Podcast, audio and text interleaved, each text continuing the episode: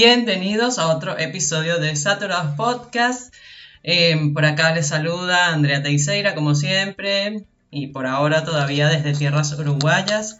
Por allá me saluda mi eh, entrevista, no, mi invitado perenne. Ya tenía tiempo que no te decía así. Fíjate que no lo, había, no lo había notado, Andrea Teixeira, pero sí, hola, hola gente que nos escucha. y casi le digo a Eleiser entrevistado, pero en realidad eh, Eleiser, bueno, Eleiser... Eleiser siempre está aquí, él no es, no es especial. El día de hoy Soy tu sombra. una entrevistada. Eleiser es mi sombra. No, tampoco así. El día de hoy sí tenemos una entrevistada, por eso me confundí un poquito.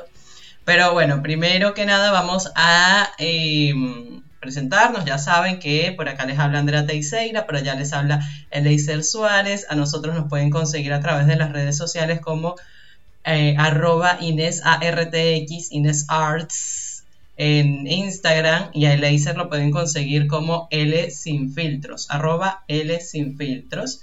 Por ahí pueden contactarse con nosotros si quieren, si nos quieren eh, hablar acerca de algún episodio que les llamó la atención para debatir ahí un poquito o cualquier otra cosa que quieran. Eh, simplemente también para disfrutar de, bueno, de las cosas que nosotros publicamos, X. También les recordamos que para escuchar eh, Saturados Podcast puede hacerlo a través de diferentes plataformas como son Spotify, Anchor, Apple Podcast, Google Podcast, en YouTube. Creo que también estamos en Pocket Podcast. Hay un montón de plataformas que el otro día me puse a investigar en Anchor donde más salimos y hay otras plataformas que nunca mencionamos, pero bueno, están ahí. No me acuerdo el no, no me acuerdo los nombres, pero están ahí, existen. Es lo importante. Recuerden que si nos están escuchando desde YouTube, para nosotros es importantísimo que usted le dé pulgarcito arriba, que le dé comentar, que comparta, sobre todo que comparta, comparta esta vaina, no sé qué usted solo con esto, compártalo. Por cierto, si les gusta de verdad mucho este episodio, mucho, mucho, mucho, mucho, me pueden buscar a mí en arroba L sin filtros, ahí voy a estar yo recibiendo el amor y el cariño. Y si no les gusta, vayan a quejarse con Andrea Teixeira en arroba Inés, arroba Inés ARTX. Nada, bueno, lo dije, pero quería decirlo otra vez, pues yo quería decirlo otra vez, yo quería decirlo otra vez, lo siento. Bueno, está bien, está bien. Y ni que fuese yo tu manager para que se quede conmigo. Ahora, una, una pregunta, tengo una pregunta. Eh, ¿Por qué invitamos de nuevo a Arianna en, a nuestro podcast? ¿Por qué? ¿Por qué? ¿Por qué? Porque yo estoy como la audiencia. Yo quiero saber por qué. ¿Por qué todo? ¿Por qué todo?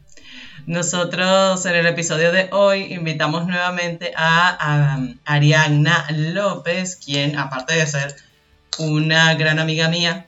También ella es psicóloga clínica, es especialista en la atención psicoeducativa del, autismo, trabaja también en la Fundación Autismo en voz alta y además es profesora de posgrado sobre autismo en la Universidad Monte Ávila. O sea, estoy diciendo todo esto para presumir a Ariadna López, que es una gran amiga mía. Yo estoy bastante orgullosa de ella y de todo lo que ha logrado porque yo sé que ella es una persona muy eh, estudiosa y que está muy entregada a eh, sus estudios y a, todos los conocimientos de esta área psicológica, eh, como es el autismo.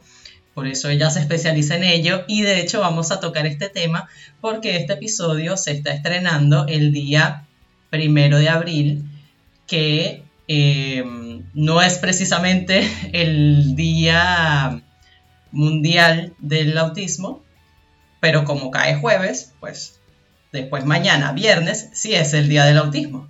Nos estamos adelantando un poquito, pero bueno, X. Pero quiero decir que nosotros en el episodio donde hablamos sobre la autoestima, que fue el episodio donde invitamos a Arianna, en ese episodio habíamos quedado que cuando habláramos sobre el espectro autista, la íbamos a invitar de nuevo porque ¿quién mejor que ella que sabe de la vaina?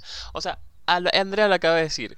O sea, si ustedes revisan el CV, el perfil te dice, coño, si yo tengo que hablar de autismo, pues tengo que buscar a Ariana. O sea, ¿quién más? Además, como dicen, lo prometido es deuda. Llegó la hora de pagar esa deuda. Ah, no. No lo tomes como una amenaza, Ari.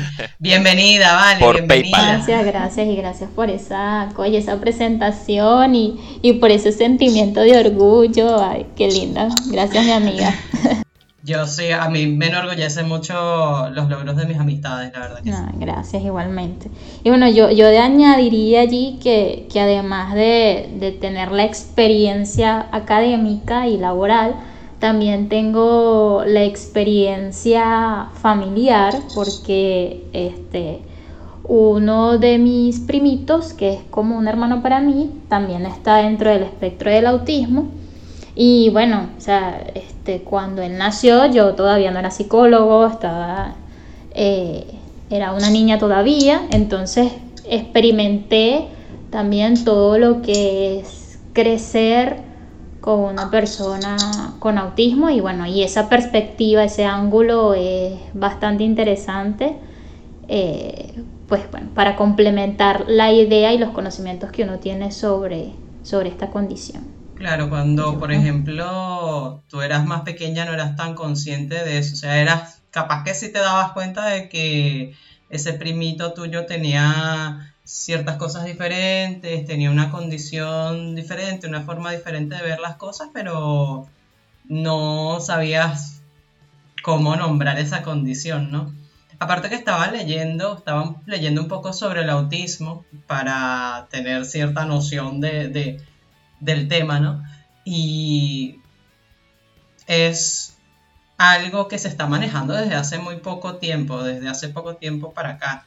O sea, antes era incluso una cuestión muy de eh, discriminatoria, no sé si decirlo así, eh, como algo negativo o que se usaba para, para no sé, decirle a alguien eh, como si fuese malo, una característica mala. Yo recuerdo que cuando éramos eh, adolescentes, que esa etapa siempre somos bastante eh, pendejos, no sé, eh, a veces veíamos a una persona que capaz no se integraba muy, bien a un, a un grupo y le decían, bueno, pero es que tú eres autista o qué. O sea, eh, lo decían de una forma, esa era la palabra que estaba buscando, o sea, se usaba es, el término despectivamente. Muy feo, porque, porque obviamente también supongo que no se tenía un gran conocimiento acerca de eso. Sí.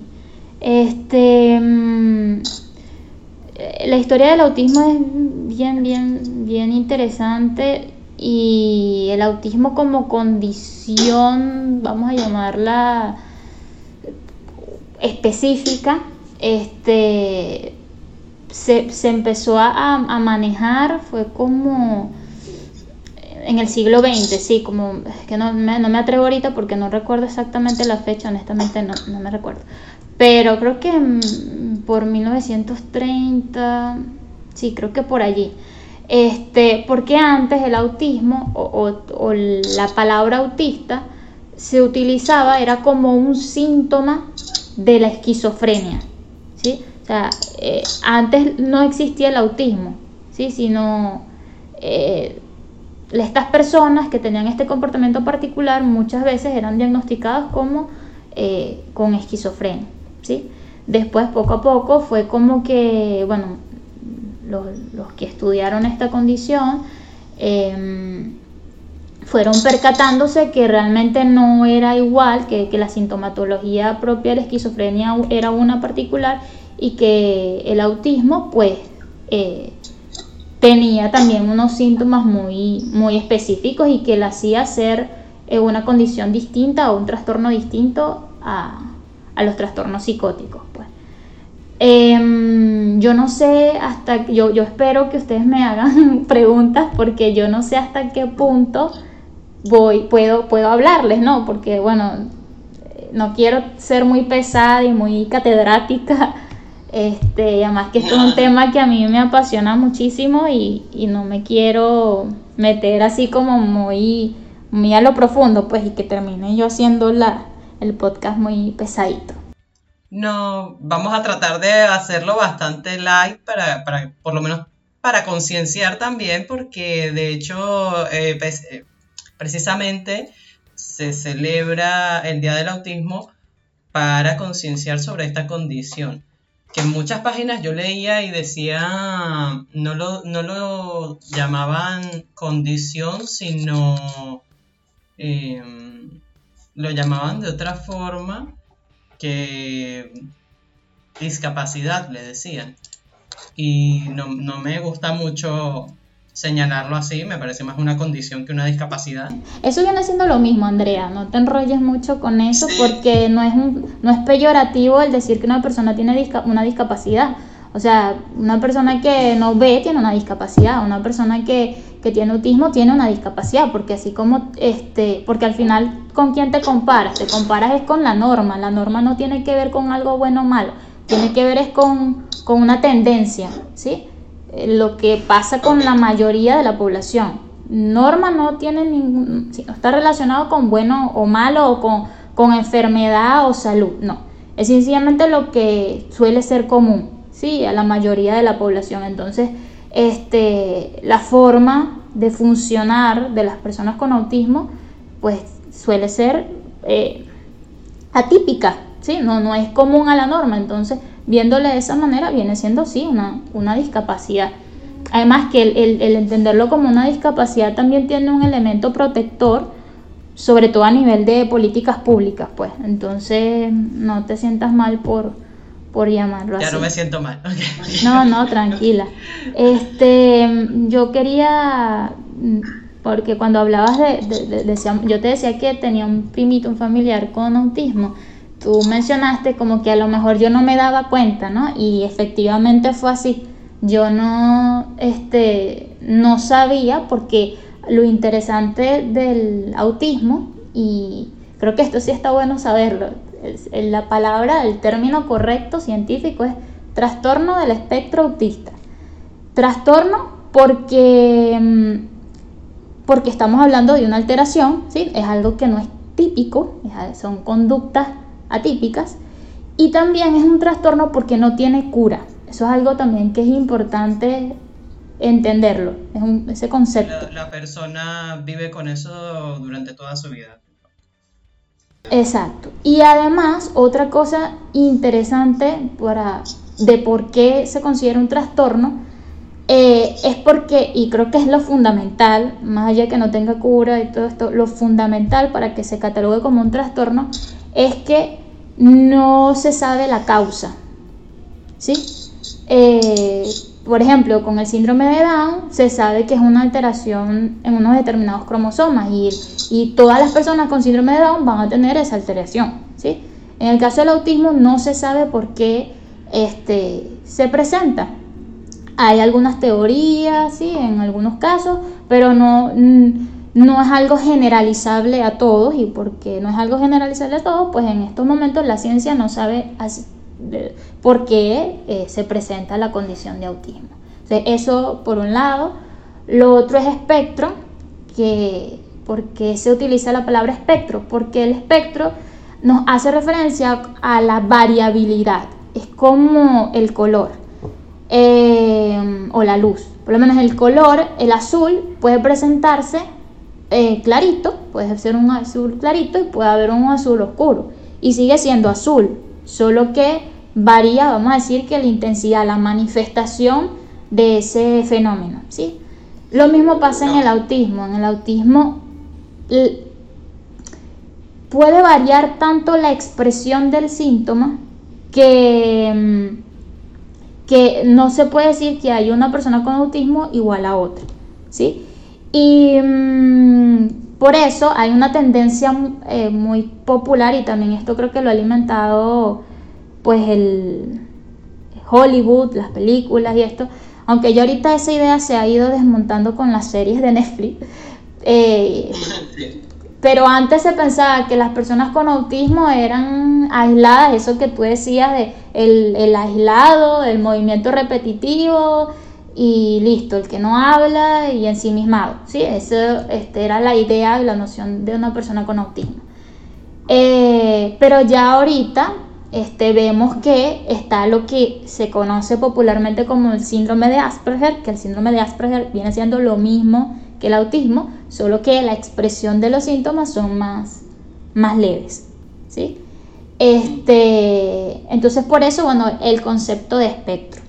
Y autismo porque fue la primera palabra que se le dio. Este, por eso que yo les decía, de, porque autismo viene, viene refiriéndose a, eh, volcado en sí mismo. ¿sí? Entonces como estas personas tienen una tendencia eh, a pues, tener ciertos intereses pues, muy particulares que los llevan en algunas ocasiones a, preferir pues el juego en solitario, ciertas actividades en solitario. Eh, bueno, por eso es como que se conserva aún la palabra autismo, por, porque bueno, por la historia, pues porque ese fue el primer, la primera palabra que, se le colocó. Yo tengo, yo tengo, yo tengo preguntas, profe, tengo preguntas, profe. Yo, profe, yo, levanto la mano. Yo tengo preguntas. Adelante. Eh, lo, primero es cómo, ¿cuáles serían como esos síntomas? Porque viene diciendo que, obviamente el individuo eh, empieza a presentar ciertos síntomas que son los que determinan que tienen, están dentro del trastorno o dentro de este espectro. ¿Cuáles serían como esos síntomas más generalizados? Porque ya por lo que estás diciendo, no todo el mundo tiene los mismos síntomas, ¿no? Pero ¿cuál es ese síntoma que determina que esta persona está dentro del espectro? Eso es lo primero. Lo segundo, porque también porque, bueno, quizás como yo dije previo a la grabación, no eh, hice tarea hoy para hablar de ese tema, pero digamos que tengo la experiencia de conocer casos. Entonces, eh, como a qué edad empiezan a notar esos síntomas, eh, o a qué edad se manifiestan quizás, por así decirlo. Y, en, el tercer y último punto que quiero decir es si una persona adulta se puede aún diagnosticar con eh, el trastorno del espectro autista. Digamos que se pasó toda su infancia y toda su adolescencia siendo considerada una persona rara. Y es porque nadie tuvo que, digamos, el, nunca fue, estuve en manos de un profesional que dijera, mira, esta persona tiene el espectro. O sea, ¿se puede todavía después de adulto diagnosticar a alguien? Listo, profesor, esa es mi pregunta. Pregunta más larga, vale. ok, vamos poquito a poco. Comienzo con la primera. La segunda ya se me olvidó, pero espero en el proceso de recordar. ok, la primera. Este, me hablas de los síntomas, ¿no? De cuáles serían esos síntomas y está buena, muy, muy buena la pregunta. Los más comunes. Sí, los más comunes. No, eso está chévere porque si bien yo le estoy diciendo que varía como la intensidad, igual el síntoma, vamos a decir que sigue siendo el mismo. Un síntoma sería alteraciones en el área social, ¿sí? Para desarrollar habilidades sociales. Ese, ese, o sea, tener esa, esa noción. Tienen alteraciones en el desarrollo del área social, ¿sí? Incluso ya ahorita se habla de, este, bueno, no me voy a ir por ahí, ajá, del área social. Luego está también otro, otro de, de los síntomas, es alteraciones en la comunicación, en el desarrollo de habilidades comunicacionales. ¿sí? Y luego hay otro tercer elemento que es em, alteraciones a nivel cognitivo, de, ciertas funciones cognitivas. Entonces les, explico un poquito. Cuando hablamos de, eh, de alteraciones en el área social, podemos ver que esto, esto involucra también la parte emocional. ¿sí? Pues vemos que las personas con autismo pueden, como estamos hablando de un espectro, pueden ir de un polo a otro. O sea, pueden ser personas que tienen una tendencia a eh, evitar las interacciones sociales, a este, evitar jugar con los, con los niños o evitar conversar, ¿sí? Eh, no, no saludan, no, eh, eh, evitan la, relación, ¿sí? el, interactuar. Incluso con sus familiares directos, ¿no? O sea, se hace más directo, más, más difícil también el trato con los padres. Exacto. Entonces, este sería un polo. Y está el otro polo, que son más bien los que tienen un interés, les interesa relacionarse, pero no saben cómo hacerlo y como no saben cómo hacerlo, estas estas, estas interacciones, perdón, terminan siendo ineficaces. Entonces, fíjense, tienen está el, polo que tienes dificultades a la hora de, no te interesa relacionarte y por lo tanto vamos a decir que tu desarrollo en esa área, pues eh, es deficiente, porque no tienes un interés. Mientras que los otros es que tienen el interés, pero como no saben hacerlo, esas interacciones pues terminan en, siendo poco efectivas, pues no, no terminan siendo de la mejor manera. Entonces, eso, por ejemplo, en el tema de las alteraciones sociales. Otro, otro, otro elemento que pudiese yo involucrar allí, que me parece muy importante, es el tema del manejo emocional. Em, vemos eh, que por un lado están las personas con autismo que suelen ser muy aplanadas emocionalmente, ¿sí? Son, sí, son neutros, suelen ser muy neutros y esa, esa, esa neutralidad la notamos en su rostro, en su en la forma de hablar, en la forma en cómo responde a determinadas situaciones. ¿sí? Entonces tenemos ese polo. Pero también tenemos aquellos, que eso suele ser la mayoría, eh, que, que, viven sus emociones en exceso.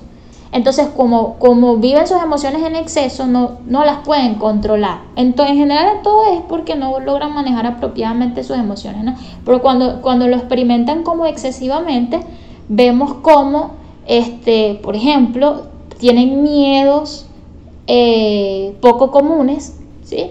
que a la mayoría no le da miedo, bueno, ellos, ellos eso, hay cosas que, les generan miedo y es muy, muy propio de cada quien, porque a lo mejor hay uno que vamos a poner el caso, que le dan miedo los perros excesivamente y todo tipo de animales, pero hay otros que no, no les da miedo los perros, pero a lo mejor les da miedo, este, qué sé yo, eh, la oscuridad, o bueno, que eso puede decir que es un miedo común. Pero bueno, le dan miedo este un juguete particular, un, ¿sí? Eh, también tenemos en los, casos de que por el contrario no sienten miedo, en lo absoluto, que sería como el polo contrario, eh, que, no, que ni siquiera tienen noción de peligro también. Eh, tenemos también el caso de los que viven la alegría excesivamente y hasta el punto muchas veces de, la euforia. Y también cómo podemos notar esta, esta alegría, pues con ciertos, por cómo, cómo se expresan verbalmente y también incluso con el cuerpo. Esto a veces se asocia con ciertos movimientos eh, estereotipados, como el hecho de estar saltando, de estar aleteando por, por la misma alegría. ¿sí? es como una energía que los lleva a tener este tipo de, comportamiento. Y así como con la alegría, pues también con las tristezas y con la rabia. Y por eso algunas personas con autismo eh, pueden caer en la autoagresión o en la heteroagresión. O sea, se agreden a sí mismos o agreden a otros. Porque lo experimentan de forma muy muy explosiva, sí, yo me atrevería a decir muy explosiva también, como repentina. Sí, este, entonces, bueno, hay un problema allí también en cuanto al manejo emocional. Algo que a mí me pasa cuando yo hablo de autismo es que muchas veces cuando lo estoy diciendo es que todo está tan relacionado que cuesta dividirlo. Uno siempre lo divide para, para estudiarlo, ¿no? Pero es que realmente todo, todo, todos los, todas las conductas, todas las áreas tanto la social como la, área de la comunicación, como el área cognitiva, conductual, todas están relacionadas. Y, si uno se pone a ver, las, como que ciertas conductas puede explicarse por, por distintas alteraciones. Entonces, eh, por ejemplo, cuando les estoy diciendo que, que hay una dificultad en el manejo emocional, es porque hay una dificultad para comunicarse si nosotros no podemos comunicar nuestras necesidades o no podemos drenar cómo nos sentimos a través del verbo, pues generalmente tendemos a tener estas conductas, por ejemplo, de autoagresión, ¿sí? Porque este, a lo mejor si yo me molesto contigo, yo te puedo decir, mira, eres una estúpida, o te digo una grosería, pero como ellos muchas veces tienen problemas para comunicarse, entonces una forma de como que liberar ese, esa emoción es con o agrediéndose a sí mismo o agrediendo a otro. Este, y bueno, y aquellos que tienen oralidad, porque también hay unos que tienen oralidad, lo podemos ver con lanzan cosas, este, dicen groserías también, o sea, como que los que pueden hablar, entonces vemos como por un tema también de filtro, de, de, interpretar ciertas normas y, y pautas sociales, entonces el experimentar también y reconocer ciertas emociones, entonces los lleva también a como no tener cierto freno, pues al momento de justamente expresar esa, esa emoción. Entonces, bueno, ya hablamos de las alteraciones en el área social y, y, que está relacionado con lo emocional también. A nivel de comunicación, mm, podemos tener aquellas personas que no hablan, o sea, literal, no hablan, eh, que esos son como que los casos más extremos. Y también tenemos a las personas que pues hablan, hablan muy bien, tienen un lenguaje sumamente sofisticado, pero este, la falla, sobre todo las personas que tienen un perfil de síndrome de Asperger, ¿sí? Eh, justamente antes había una división de lo que era el síndrome de Asperger y el, y el autismo, justamente por eso, por el tema verbal. O sea, las personas con autismo eran aquellas que no hablaban principalmente.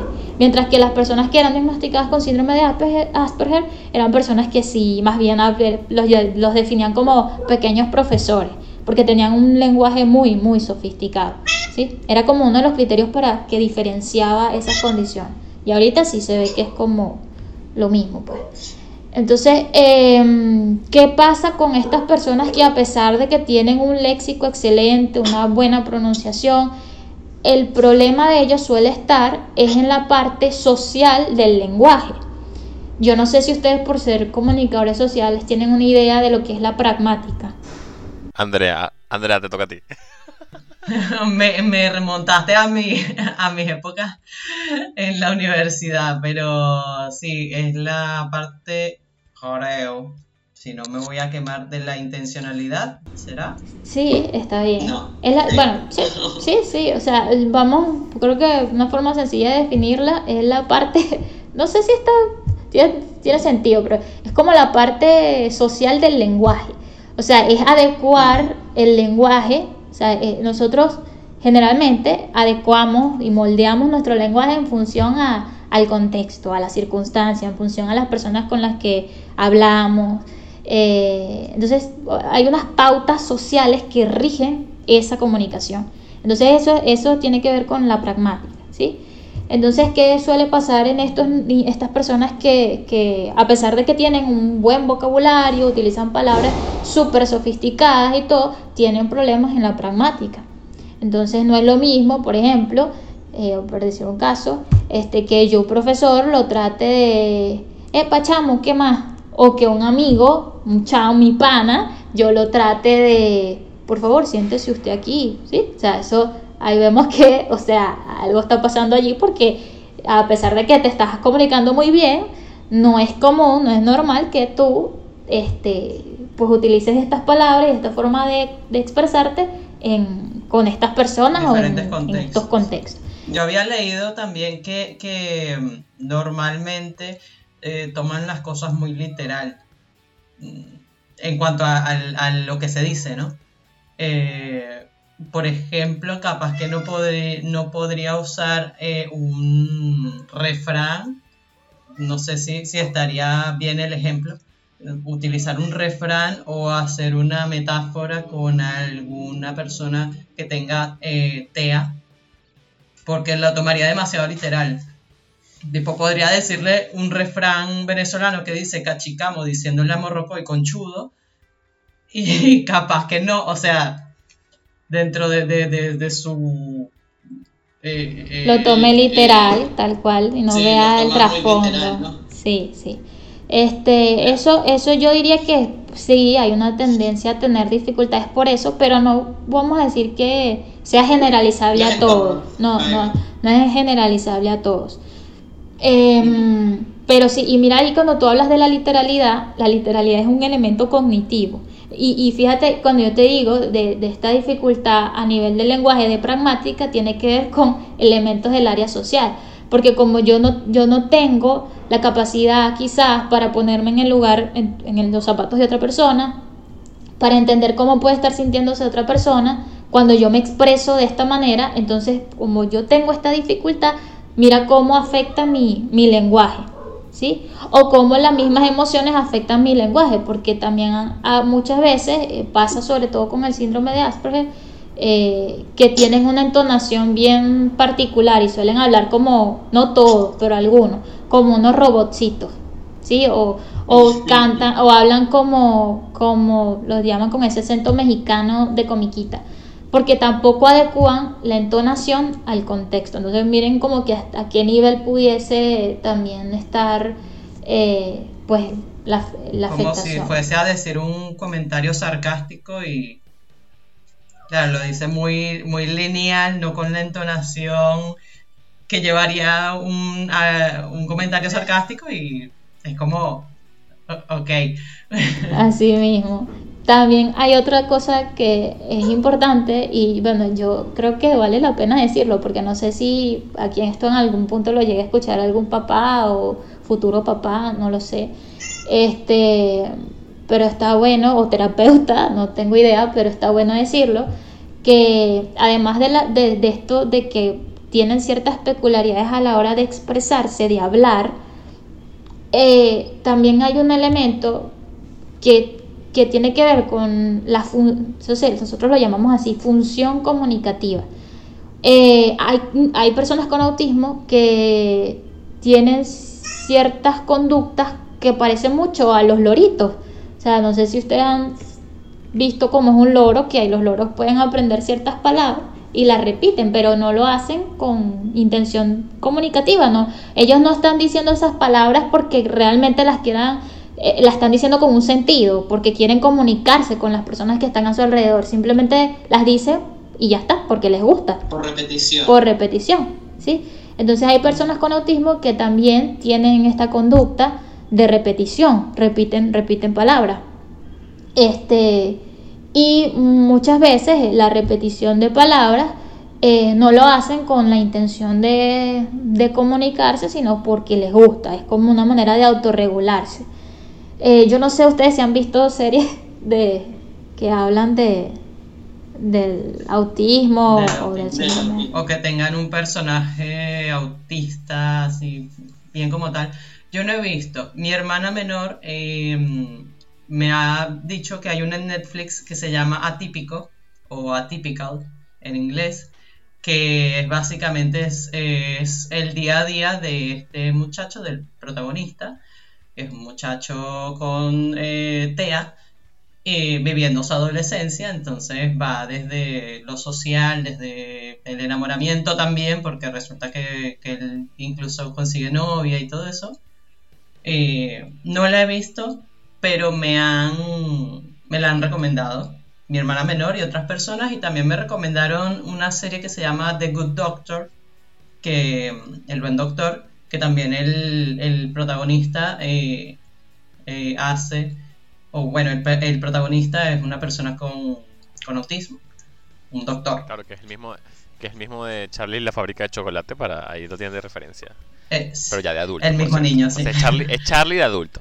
Eh, yo, yo Pero yo creo que el personaje más reconocible o, más popular, por así decirlo, es el de, Big Bang Theory, que es Sheldon Cooper. Hay muchos que lo catalogan también como perteneciente al, trastorno de espectro autista. Yo te, iba a decir que, que, en Venezuela tuvimos un caso particular de la telenovela La Mujer Perfecta de Leonardo Padrón, donde mm. Mónica Spear eh, interpretó, Mónica Spear, que Dios la tenga en la santa gloria de las mises, en el cielo de las mises, ¿verdad? Bueno, Mónica Spear eh, interpretó a eh, un personaje con síndrome de Asperger, que recuerdo que en ese momento fue mm, culturalmente como importante porque puso en el vocabulario popular desde, desde de todos los estratos sociales en Venezuela lo que era el síndrome de Asperger, porque yo hasta ese momento nunca había escuchado hablar del síndrome de Asperger. Y a partir de ese momento ahora todo el mundo era experto en síndrome, en síndrome de Asperger. Pero es lo bueno que tienen que hagan, por ejemplo, series así o, por ejemplo, que se hable sobre esto, porque la, gente va tomando conciencia. Algunos se pasan que, no son, que no tienen ninguno de estos trastornos, pero dicen, bueno, yo tengo Asperger, yo soy autista. Se, por así decirlo, se auto eh, ¿Cómo, es, yo, eh, Ariadna? Yo, tengo Asperger, yo soy autista. Se autodiagnostica. Eh, pero está bueno porque, o sea, le estás mostrando a la gente una realidad de la que muy probablemente eran eh, ignorantes, que no tiene nada de malo ser ignorantes, pero cuando se pone eso en, en la palestra pública es como que eh, eso existe y es algo más común de lo que pensamos. Sí, y también me parece que, que eso es algo positivo de, de, esta serie. Aunque también, sí, eso es lo positivo, pero también hay ciertos elementos negativos y es que hay una tendencia a generalizar y pensar que todos son así y la verdad es que no. Entonces pueden sobrevalorar o infravalorar. Este, bueno, entonces ya hablamos de lo social emocional, de la comunicación, nos faltó lo cognitivo, ¿sí?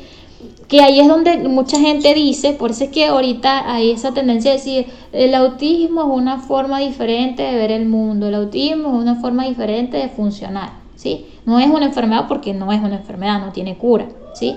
Y, eh, pero ¿qué pasa con, con, la parte cognitiva? Ellos eh, tienen una tendencia a este, procesar la información de una manera pues distinta a la que las personas, vamos a llamarnos a nosotros neurotípicos, ¿sí? Eh, pues procesamos la información, ¿sí? Es una forma distinta de procesar la información. Y esta forma distinta de procesar la información lo hace, los hace que muestren cierta, principalmente como algo que los caracteriza, es que sean inflexibles, ¿sí? tengan un pensamiento inflexible. Y este pensamiento inflexible los hace que ellos eh, tengan unos intereses bien limitados, restringidos, persistentes, eh, que pueden variar, pueden ser intereses bien, eh, eh, bien particulares, bien extraños, pero también pueden ser intereses muy este, también comunes, típicos, ¿sí? Pero lo, lo, lo que termina llamando la atención es, la persistencia de ese interés. Por eso muchas veces, y ahí, las personas con autismo, no todos, es poco el porcentaje el que tiene un coeficiente intelectual superior a la norma. Realmente eso no es lo, común, ¿sí? Lo que suele pasar es que más bien hay, las personas, hay personas con autismo que tienen discapacidad intelectual, ¿sí? Eso, eso pasa. Eh, pero, pero, ¿qué es lo que eh, mayormente refuerza la tendencia a pensar de que suelen ser eh, pues muy inteligentes? El hecho de que tengan unos intereses pues bastante persistentes, porque los hace dedicarse tanto a eso que se vuelven buenos en la materia, ¿sí? Pero no es, eso no significa que sean pues unos genios, ¿sí? No. Este, sí ha pasado que tiene, hay unos que tienen altos talentos, que tienen, como les dije, un coeficiente intelectual superior, pero eso no es lo común. Es muy raro es cuando eso ocurre. Este, entonces, bueno, ese, ese pensamiento inflexible entonces hace eso, que tengan unos intereses bien persistentes y eso también se ve en la forma en que hablan, porque entonces cuando van a relacionarse, entonces quieren es hablar de lo que, lo que les interesa, pero si lo que a mí, lo que tú quieres hablar no me interesa, pues yo no, no sigo hablando, ¿sí? Y mira, verá cómo eso... Sí, ah. mira cómo eso entonces repercute en lo social, Por eso es que todo está muy relacionado. Eh, entonces, bueno, además de esa inflexibilidad, los hace a que tengan una tendencia a pegarse a rutinas, ¿sí?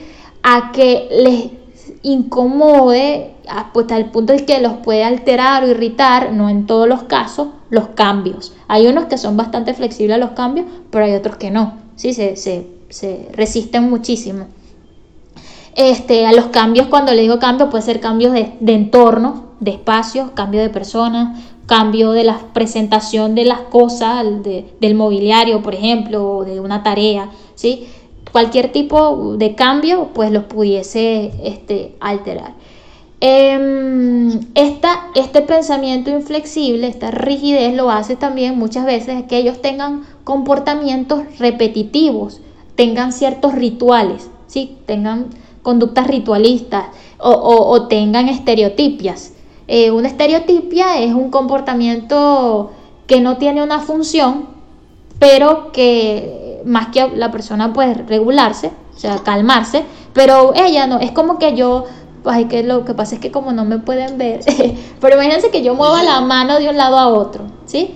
Y, esto lo haga cada rato. A lo mejor estoy moviendo la mano de un lado a otro para echarme aire, pero puede que no lo esté haciendo con la intención de echarme aire, simplemente lo hago por moverla, ¿sí? Y lo hago tantas veces que no tiene un propósito real, eh, o por lo menos para incidir en el medio, como la mayoría de las conductas que nosotros hacemos. Nosotros generalmente nos movemos porque, porque queremos pues incidir en el medio o porque queremos satisfacer una necesidad nuestra, ¿no? Pero bueno, estos comportamientos repetitivos generalmente no, no tienen ningún propósito, ninguna función, más que lo hacen por, por, porque les resulta agradable, los ayuda a calmarse.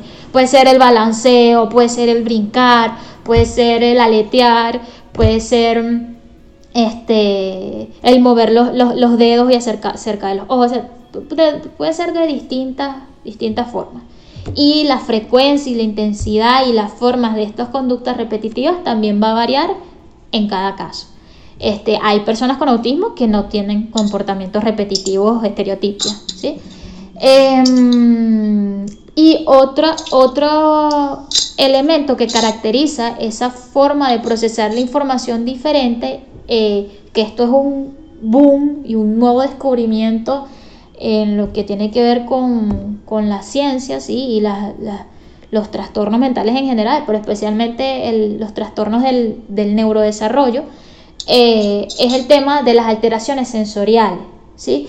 Estas personas con autismo suelen tener problemas en el, el procesamiento de la información sensorial y hace, para decírselo en rasgos generales, que perciban ciertos estímulos excesivamente o por el contrario los perciban muy poco, o sea, sean hipersensibles o hiposensibles. Eh, puede ser a estímulos visuales, a estímulos auditivos, gustativos, sensoriales, táctiles, sensoriales, sí. Este, incluso ya aquí les digo otra cosa, no son, no solo existen los cinco sentidos típicos que este, pues la mayoría de la gente conoce, sino también hay otros sentidos como el vestibular, que tiene que ver con el equilibrio y la conciencia muchas veces el equilibrio, el movimiento, y el, y el propioceptivo, que tiene que ver con la conciencia que tenemos nosotros de, de de nuestro propio cuerpo. Yo puedo, si ustedes tienen los ojos cerrados, ustedes pueden saber de qué forma está su cuerpo, cómo tienen la mano sin necesidad de verlo, cómo tienen las piernas, si las tienen cruzadas o no, ¿sí? Sin necesidad de ustedes verse el cuerpo, ustedes saben cómo lo tienen. es como eh, la conciencia del cuerpo sobre sí mismo en relación, este, sí, sobre sí mismo. Y el vestibular más que todo te da una conciencia de cómo tienes el cuerpo en relación al espacio, que tiene que ver más, como les dije, con el equilibrio y el movimiento. Entonces, este, las personas con autismo suelen ser hipersensibles a, todos estos estímulos que les digo, o algunos, o suelen ser hiposensibles. Los que son hipersensibles, si es hipersensible es porque sientes mucho, y si sientes mucho, evitas el estímulo. ¿sí? Entonces, ¿qué suele pasar? De que si yo soy hipersensible a nivel auditivo, escucho un ruido y me tapo los oídos. ¿sí? O este si soy hipersensible a nivel táctil, me quieres tocar y no me gusta y prefiero alejarme. ¿Sí? Te rechaza. Te rechazo. Entonces, si es hipersensible, evita el estímulo. Y el que es hiposensible, busca el estímulo. Si yo soy hiposensible a nivel auditivo, voy a buscar hacer ruido, porque lo que alimenta el cerebro son los, los estímulos. Imagínense si ustedes no pudieran percibir nada, o sea, cómo va a estar ese cerebro. Entonces el que siente poco busca. Y por eso muchas de las conductas raras ¿sí? que, ellos suelen mostrar es por, muchas veces por este, estas alteraciones sensoriales. Eh, ahí puede pasar que más bien hay unos que son selectivos a nivel de comida y hay otros que más bien pueden comer, no, no discriminan y comen hasta lo que no se debería comer o, huelen cosas que no deberían oler, porque son buscadores de, estímulos. Y hay que tener mucho cuidado con eso, porque pues, pues, como a cualquier persona, si comes algo que no debes, te va a caer mal. Exacto, entonces bueno, este, eso sería, voy a quedarme hasta ahí, como que lo que caracteriza, sí, las personas con autismo, o sea, ya saben que es el área social comunica de sí, lenguaje y comunicación y el área cognitiva, ¿sí? que puede variar en cada persona. Ahora, eh, ¿a qué edad se suele diagnosticar? Bueno, eh, ya la ciencia este, pues, ha avanzado muchísimo y eso ha hecho que este, el diagnóstico sea cada vez más temprano y la idea es que sea, mm, y ese es el deber, o sea, eso sería lo, lo ideal, porque mientras más temprano se detecte, más temprano se puede trabajar sobre esas dificultades que presentan para pues, poder superarlas. ¿sí? Entonces, mm, vamos a decir que está entre los 2 y 3 años. ¿sí? Em, se suele hacer el diagnóstico. Puede, puede ser incluso antes, puede ser a la edad de, de un año y medio, dependiendo también del, del, tipo de autismo que sea, del nivel de severidad, porque si es muy leve, la verdad que cuesta, si es muy chiquito, detectarlo. ¿sí? Y también varía eh, con el tipo de papás, porque hay papás que son primerizos y pues no ven como lo, lo, atípico de las conductas de su hijo, pero si es un papá que ya tiene otros hijos, entonces ya empiezan sí a notar la peculiaridad de, de este, ¿sí? Porque empieza a hacer comparaciones. Entonces, bueno, esa respondería ahí tu pregunta como eso de las dos, tres años. Eh, lo otro era si se puede diagnosticar a, la edad adulta, por supuesto, sí se puede. Y eso que dices es muy cierto, por lo menos con mi primo pasó así, porque mi primo tiene un autismo muy leve, de alto nivel de funcionamiento, que es eso lo que antes se conocía como síndrome de Asperger. Y la verdad es que para darnos cuenta de que tenía síndrome de Asperger, eso otro autismo, pasaron mucho tiempo. Incluso ya yo me había graduado como psicólogo y yo todavía no sabía que, él tenía autismo, porque realmente como pueden ver que es tan, pero tan variante y tan amplio y tan, sí, súper amplio. Es un tema y es una condición bastante profunda, entonces, este, no es, realmente necesitas especializarte para poder detectarla. Entonces con mi primo, yo incluso siendo psicólogo, yo pensaba que su conducta era por otra cosa y lo que menos me llegaba yo a pensar era que, tenía autismo porque ya el, autismo que tenía era el autismo este de estar aislado y sí, sí, el más marcado, el más marcado. Entonces, bueno, sí se puede diagnosticar eh, cuando, es cuando es adulto. Em, y muchas veces eso se hace no solamente notando las conductas que presenta en la actualidad, sino también explorando la historia de vida de esa persona. Porque algo que nosotros hacemos, lo hacemos todos los seres humanos, es que compensamos, ¿sí? Nosotros ciertas dificultades, o hacia mí se me dificulta esto, bueno, yo trato de compensar esta dificultad con esta otra cosa. Y además que aprendemos, pues entonces, este, hay muchas cosas que quizás eran más marcadas en la infancia y ya en la adultez no tanto.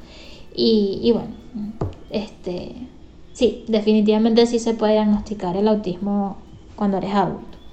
Ok, a, eso me lleva a, a dos nuevas preguntas, profesora. Presten atención. Anoten esto que va para el examen. Presten atención que al final del episodio hay examen. Este, la, primera, la primera pregunta es qué hacer.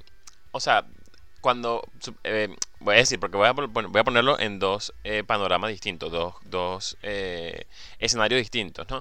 El primero es qué hacer tú como padre cuando empiezas a notar ciertas peculiaridades en tu hijo o en tu hija, como qué es lo que se debe hacer, cuál es el paso a seguir, ¿no?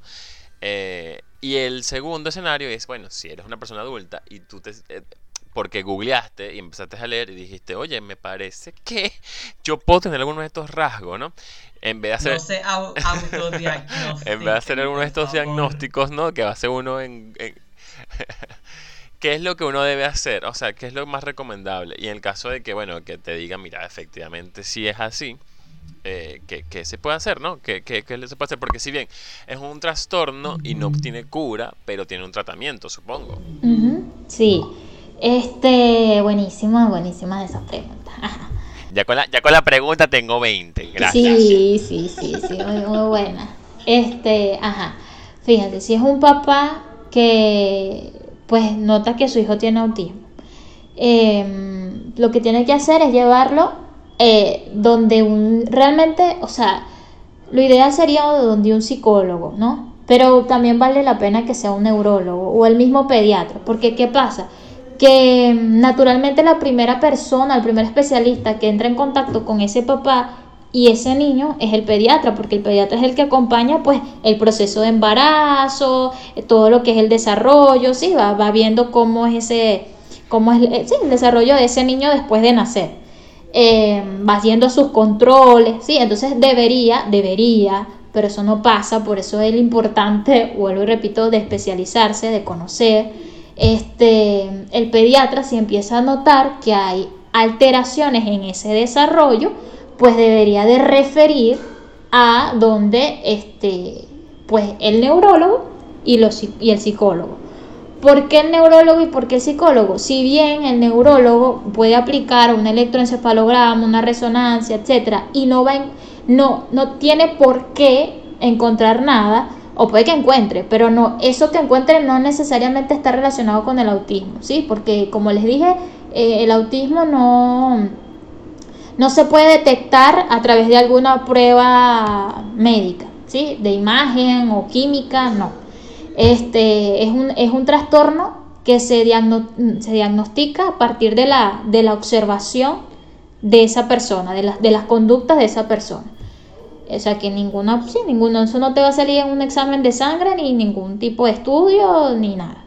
Este, entonces, deberían de, porque, porque se hace la referencia con neurología para descartar, ¿sí? Porque no vaya a ser que este niño se está portando de esta manera, está teniendo estas alteraciones o no está hablando o X, no porque tenga autismo, sino porque tenga otra cosa, ¿sí? Y entonces siempre hay que, siempre hay que trabajar en conjunto para hacer, eso se llama diagnóstico diferencial, para realmente detectar qué es lo que esta, esta persona tiene. Entonces, eh, si se da cuenta que su hijo pudiese, de lo que estoy hablando yo, eh, tener alguna de estas conductas, pues lo ideal sería de entrada eh, ir con un psicólogo, ¿sí?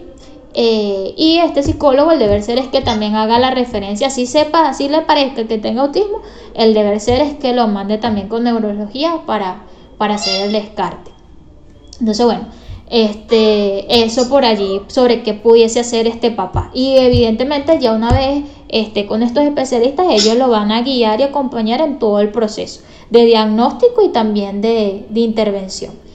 Em, ahora, eh, me decías que si una persona piensa que pudiese estar dentro del espectro del autismo, ¿qué puede hacer? Pues ir donde un psicólogo, ¿sí? Este... ¿Qué, puede hacer? Perdón, ¿qué puede hacer? Acudir a Arianna. Número telefónico. Ah, no. no, bueno, sí, le, dicen ustedes y yo con gusto pues los atiendo. Eh, Sí, ahorita con las pandemias pues no importa ya en qué lugar te encuentres.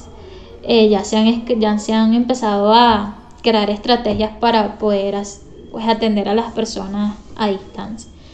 Em, entonces, bueno, nada, ir donde, donde un psicólogo. Y un psicólogo especialista, o un, porque también pudiese ser un psiquiatra, un psiquiatra especialista, ¿sí? Este, entonces, bueno, eso. Y lo otro que me habías dicho es cómo es el tema de la intervención, ¿no? Em, bien, eh, aquí pudiera yo, porque bueno, fíjense, hay, el autismo no tiene cura, pero como es un trastorno del, desarrollo, afecta a las distintas áreas, como les había comentado, y qué necesita esta persona para poder potenciar ese desarrollo y superar y alcanzar este pues eh, el que tenga un desarrollo de acuerdo a su edad es terapia, ¿sí? Terapias que las terapias van a variar, puede ser este, terapias del lenguaje, puede ser terapia eh, de habilidades sociales, de destrezas sociales, puede ser terapia conductual, eh, puede ser terapia ocupacional para trabajar este proceso, este tema del, del, de las alteraciones sensoriales, ¿sí? Y también porque en ocasiones como yo les dije, no hay una persona con autismo igual, así como no hay una persona neurotípica igual a la otra, o sea, todos somos distintos. Entonces, además de esas áreas que yo les dije que suelen comúnmente eh, pues estar afectadas, generalmente es así, o sea, no, no hay para dónde mirar. En las personas con autismo, que es el área del lenguaje y comunicación social y, y cognitiva, también hay personas con autismo que tienen problemas en las áreas eh, motoras, por ejemplo.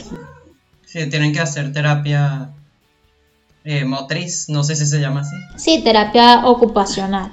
Este, también hay personas con autismo que tienen discapacidad intelectual, entonces necesitan además este, psicopedagogía o necesitan una, una educación un poco más especializada que la educación regular. Entonces, bueno, también la terapia psicopedagógica es, es, otra opción buena. Va a depender de cada caso. Hay niños que no tienen dificultades motoras, entonces no ni alteraciones sensoriales muy marcadas, entonces no necesitan terapia ocupacional. Hay niños que no tienen conductas inadecuadas y por eso no necesitan terapia conductual, o sea, va, va a variar. Pero sí, bueno, hay una amplia gama de, de terapias, ¿sí? Otra cosa importante es que, como les dije, que no todas las personas con autismo son iguales, hay personas que tienen autismo y además tienen epilepsia, ¿sí? Entonces esa persona necesita un tratamiento farmacológico para trabajar la epilepsia, o sea que pueden presentarse con otras cosas, pueden tener problemas gastrointestinales, que es muy común, entonces necesitan además una dieta especializada. No sé si ustedes han escuchado esto de que hay personas, como que mucho autismo, dieta. Esto como que si tuviese una relación, no sé si lo han escuchado. Así como diabetes, dieta. bueno, en el autismo suele pasar mucho esto, que no aplica a todos los casos, pero sí hay personas con autismo que tienen problemas gastrointestinales y este pues necesitan una dieta eh, restrictiva, o sea, no pueden comer ciertas cosas. Y bueno, así como eso también, por ejemplo, no sé si ustedes también saben que hubo una época donde se decía que el autismo era causado por una vacuna. Sí, yo vi que yo estaba leyendo porque llegaba la parte de, las causas, ¿qué causa el, el, autismo? Y sí hubo, que por eso hay muchas personas antivacunas actualmente, porque todavía se piensa que las vacunas que se nos dan desde bebés eh, causan autismo, que ya se han hecho múltiples estudios descartando esto, pero bueno, todavía existe la creencia de que sí, que las vacunas causan autismo. Exacto. Eso es como tú dices, ya, ya es un mito porque no se puede generalizar a todos, no a todos los que le hayan vacunado tienen autismo, entonces no, ya por ahí hay un descarte. Pero sí es cierto que hay ciertas personas con autismo que tienen en su sangre unos altos niveles de metales, ¿sí? Eh, se llaman metales pesados. Entonces, por tener esto, eh, necesitan un tipo de tratamiento para sacar esos metales de la, de la sangre. Entonces, fíjense cómo también dependiendo de cada caso, va a variar también el tratamiento, aunque los que sí son como que comunes a la mayoría son las terapias, ¿sí? Ahora lo demás, lo médico y, otro tipo, bueno, sí, sí, son como más. Y puede ser que una, puede ser que una persona eh, precise de, diferentes tipos de terapia porque tiene diferentes, eh, no sé si llamarlo afecciones o, dificultades eso.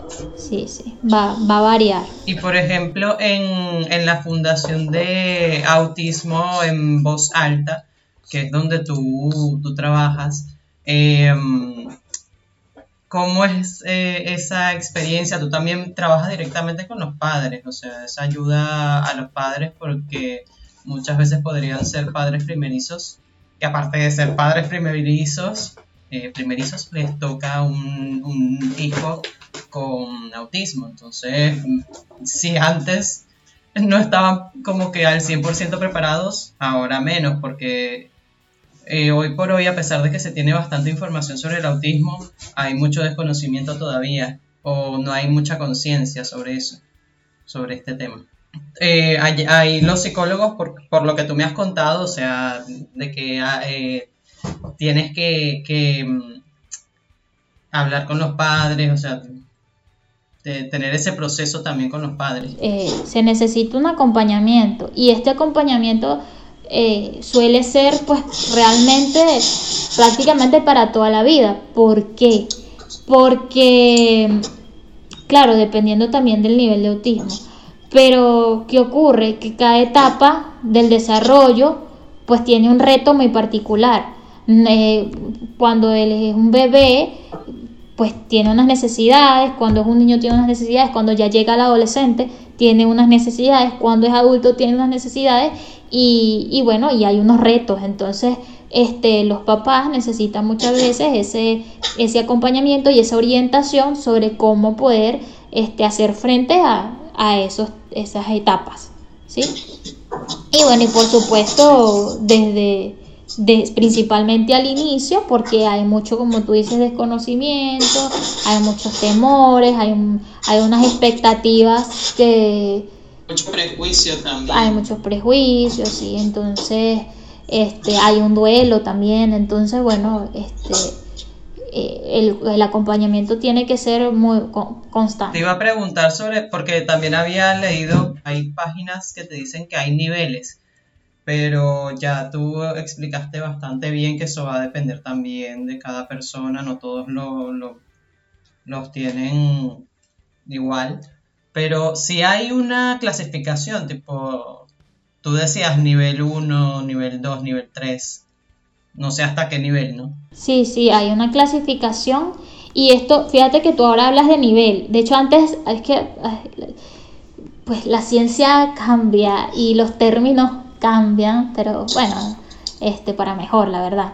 Em, ahorita se habla de nivel y el nivel es por nivel de apoyo. O sea, qué tanta ayuda necesita esa otra persona para poder adaptarse a los distintos entornos. Entonces, mientras más ayuda, si necesitas como que si necesitas más ayuda significa que el nivel, el nivel de severidad es mayor, ¿sí? Mientras menos ayudas tienes, más, más, habilidades tienes. Entonces sí, existe una clasificación. Eh, esta clasificación de hecho es dada por un psicólogo porque esto es como les digo netamente clínico, eh, o sea, observacional. Y, y, bueno, el nivel está nivel 1, nivel 2, nivel 3, son los niveles que hay. El nivel 1 es leve y el nivel 3 pues más severo.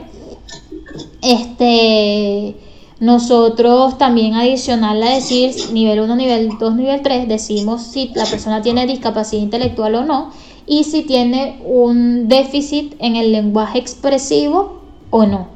Sí, o sea, eso serían como las cosas que el nombre o la etiqueta que damos en función del perfil de la persona. En mi caso, en mi caso lo que yo quería decir era que aprovechando que tú, pues digamos que aparte que tienes toda la experiencia profesional, académica, laboral, eh, pero además tienes una experiencia de que tú de alguna forma estás metida muy de lleno en este, en este mundo. Eh, y que obviamente no es lo mismo, digamos, que yo, por ejemplo, yo diga, bueno, yo soy una persona que apoya la causa y que todos los 2 de abril eh, me uno y hago ¿cómo se llama? Difundo información sobre, sobre el Asperger o sobre el autismo, pero en tu caso, digamos que de alguna u otra forma empiezas a, verlo de una manera totalmente distinta a los demás porque tú estás día a día eh, trabajando en eso, ¿no?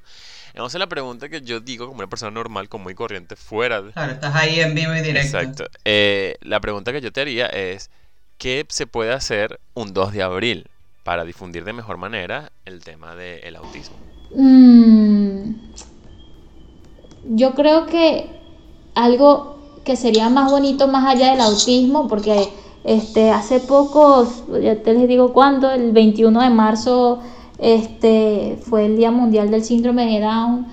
Este, más allá del autismo, que está bueno, yo como persona que estudia la salud mental, yo creo que la conciencia tiene que ser para la tolerancia a la diferencia. Yo creo que eso, o sea, e, e, ese mensaje, yo creo que, que, de alguna manera se transmita por todas las redes y más allá de las redes, por su propia conducta. O sea, ustedes, ustedes que un 2 de abril y un 2 de abril no solamente, sino el 21 de marzo y todos los otros días donde se, este, pues, se, se conmemore o no conmemore, sino sí, se concientice, se hable, se, se, promueva este no sé, el conocimiento sobre algún tipo de condición, yo creo que más allá de la condición en sí misma, lo que, lo que importa es la tolerancia a la diferencia. O sea,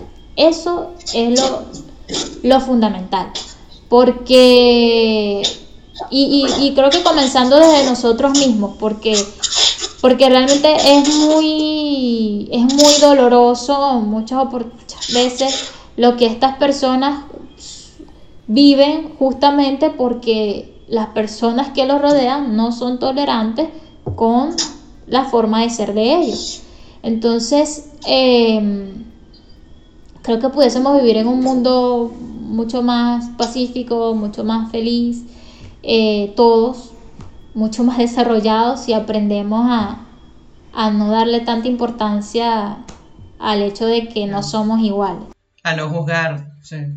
No juzgar y, y aceptar que los otros son diferentes, en diferentes niveles y, en diferentes áreas. Exacto, que hacemos las cosas diferentes, que pensamos diferente, que nos vemos diferente. O sea, yo creo que sí, que, que los invito que el 2 de abril ustedes hagan o pongan un mensaje y no sé, este, a, sí, de alguna manera mm, promuevan, concienticen, hablen sobre la importancia de ser tolerantes. Eso yo creo que, es lo más importante, porque fíjense, eh, a veces las personas que más, como les digo yo, de un tema de, de sufrimiento, las que más sufren son las que las personas que tienen autismo que parecieran no tenerlo.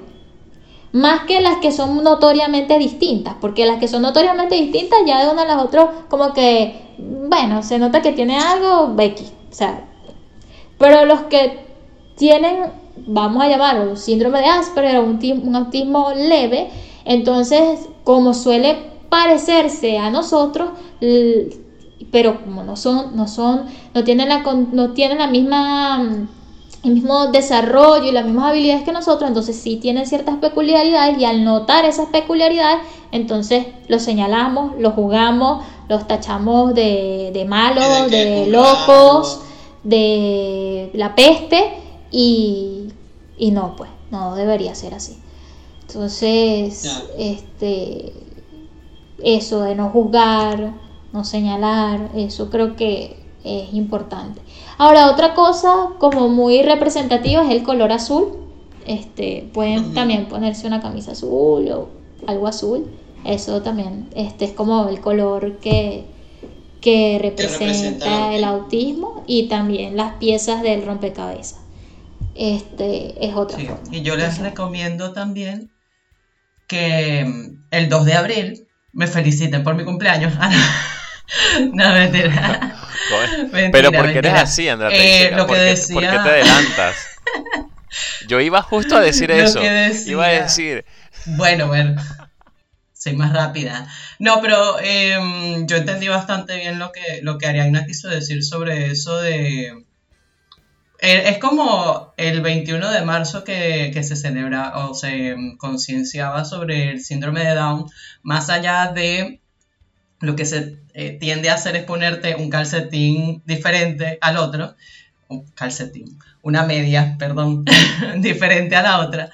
Eh, más allá de ese gesto, o de vestirte de azul el día de, de concienciación sobre el autismo, es llevar el mensaje, intentar concienciar y aparte, realmente, realmente ser tú consciente de eso y tratar de llevar el mensaje con el ejemplo también, porque no vas a venir a, decir una cosa y hacer otra. Claro, claro. Y no, hay que como te, como te digo, yo creo que más allá, más importante de ser consciente de que existen las personas con síndrome de Down, que necesitan un trato, pues, este, digno y, y pues, sí, un trato digno, creo que eso engloba todo. Más allá de ello, no, no es por ser tener síndrome de Down, simplemente es por ser persona y ya. Y eso va con todo, o sea, con todo. Es la tolerancia a las diferencias. Tenga la nacionalidad, mira, porque ahí nos podemos ir por nacionalidad, por color de piel, por gusto, por posición política, por todo. O sea, es ser tolerante. Ya, yo creo que eso tiene que ser como el sentir, el mensaje profundo es ese. Yo, por ejemplo, aquí porque quiero decirlo y no sé si a las personas que escuchen esto pues, pues pueda llegarle, este, fíjate, porque no se habla algo que no suena por las redes y que es más, honestamente yo no sé si existe un día para eso, para la esquizofrenia. Yo, yo no sé, si, honestamente no lo sé, si hay un día para la esquizofrenia. ¿Y cuántas personas con Debe esquizofrenia no hay? pero Debe- no, pero no ha sonado. pero ¿Y no se hace, sí, no suena. Exacto, igual, el tampoco. igual la discapacidad intelectual, o sea, tantas, tantas, pues. Y eso no, fíjate, no se dice, no se publica ahorita porque el autismo es buenísimo y yo más, imagínate que, que, que me dedico, estudio, tengo una, un familiar con autismo, me encanta que se hable de autismo, pero me quiero ir más allá de eso, pues quiero, quiero abarcar otras cosas porque también, como les dije, lo importante es la persona. Eh, yo me recuerdo en una oportunidad, este, me había venido acá a Caracas, estaba nueva y estaba en un transporte público. Y bueno, tenía siempre por, por donde vivía y me iba al trabajo, siempre agarraba como que la misma ruta. Y bueno, era muy común que en el, en el autobús nos consiguiéramos pues las personas, pues porque este, vivíamos en la Las misma mismas zona y agarrábamos la misma, sí, la misma ruta. Y había alguien, una mujer, que se nota, o sea, yo creo, no estoy segura, pero debe tener como algún tipo de esquizofrenia y, o bipolaridad, un trastorno, no sé, pero algo tenía, algún trastorno mental tenía. Y ella, en ocasiones, eh, ella hablaba sola, ¿sí? Y en ocasiones en ese lenguaje este, era agresiva, pero no era agresiva con nadie en particular. A lo mejor un día vino y la agarró contigo y de repente ella está sentada por aquí, tú estás por allá y ella te está gritando broma. Pero, ¿sabes? Más allá de eso ella no iba. Y así como lo hacía hoy contigo, mañana lo hacía con otro, o mañana está, o, el o pasado mañana estaba tranquila, no hablaba. O sea, así era ella. Y, y fíjate, yo nueva en Caracas, ya yo me había percatado porque la veía, que pues ella tenía algo, tenía algún trastorno mental. Y lo que a mí me enfurecía realmente era porque siempre había alguien que le insultaba a ella. O sea que ella podía estar insultando a otro o diciendo, o ella hablando sola y diciendo sus cosas. Y había alguien que la señalaba y le gritaba, cállate, no sé qué. Y yo, Dios mío, o sea, ahí es cuando yo digo, de verdad, o sea, ¿quién es el que No hay una conciencia. O sea, sí. Hay gente que de verdad no tiene conciencia. Claro, porque ellos dicen, ellos, ellos creen, ellos se sienten, esas personas que señalan y gritan y les juzgan a estos otros, creen que lo están haciendo por un bien, porque los que están mal son estas otras personas, pero no se dan cuenta que realmente los que están mal son ellos, porque el otro tiene un problema o tiene un- una forma de, de, de, de funcionar, ¿sí? Su, su sistema nervioso funciona de una manera muy particular. Entonces tú que te supones que no, tu, tu sistema nervioso no funciona así, tu mente no funciona así, vas a caer en ese tipo de conducta. Entonces, o sea, revísate porque, wow, eso, es que a mí eso me molesta tanto. Entonces yo de verdad los invito a eso, o sea, yo creo que es importante si alguien está hablando solo, si alguien está agresivo, este, miren, ya déjenlo, o sea, no pasa nada, no pasa nada, algo debe de tener y listo. Entonces no, no juzguemos, de verdad. Yo creo que este, eso es algo muy, muy importante. Además que cuando caemos en eso, en señalarlos, lo que hacemos es alterarlos más. Entonces eso nos ayuda. Mira que para que una, una psicóloga te diga, revísate, conchale, está grave. está grave, amigo. Revísate, revísate. Revísate. coño No, pero en serio, sí, eh, también me, me molesta eso. En el trabajo hay veces en que me ha tocado atender personas, o sea, madres o padres que van con sus hijos y sus hijos sí, em, hay síndrome de Down, así como hay otros que tienen peculiaridades que yo no sabría decir porque no sé sobre el tema, tienen peculiaridades y a veces gritan o hacen algo que llama la atención. Muchas personas no dicen nada porque no he escuchado comentarios peyorativos, pero incluso las miradas que lanzan o gestos que hacen es como que, por favor, también hay que ponerse en el zapato de los demás. Ser prudente. Pero sí. bueno, claro, claro, tú no sabes qué, qué- qué condición tiene esa persona o, o si está pasando por algo, qué sé yo. Es un tema muy de, de empatía, que Leiser y yo hablamos mucho de empatía en este podcast. Eh, pero bueno, yo creo que sobre todo este 2 de abril hay que concienciar sobre el autismo y hay que felicitar a Andrea por su cumpleaños y hay que escuchar eh, Saturados Podcast. a través de todas las plataformas digitales como Spotify, Google Podcast, Apple Podcast, YouTube.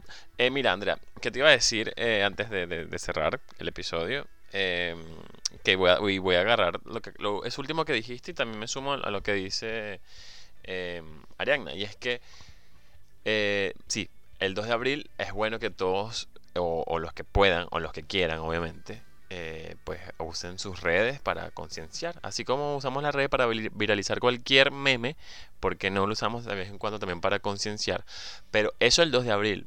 Pero qué tal si en los demás días del año lo usamos para ser nosotros conscientes de situaciones tan adversas y, tan difíciles? Porque como te decimos, eh, lo que dijo Ariana es muy, muy cierto. Es decir, esa persona, bueno, puede que se le perdone la actitud que tiene porque tiene una condición, tiene un trastorno. Pero tú que estás en tu, pues en tus cinco sentidos y que no tienes ningún trastorno, ninguna condición, porque vas a actuar tal cual o peor que esa persona, ¿no? Entonces, qué, qué bonito eh, y qué buen, buen mensaje de reflexión para todos nosotros. Así que yo tengo más nada que decir. Yo soy eh, Suárez. Usted, yo soy Eliezer Suárez. Me voy a revisar. Eh, me consiguen en las redes sociales como arroba L sin filtros. Y ya mismo le voy a robar el número de Ariagna porque yo necesito que me haga terapia. A ver si. Yo quiero saber por dónde va esta mente mía. Págale en dólares. Exacto, eso es lo que iba a decir, vaya preparando los verdes. bueno, nos escucharemos en una próxima ocasión. Muchas gracias, Ariagna, por estar con nosotros nuevamente. Chao. Chao, chao. Chao.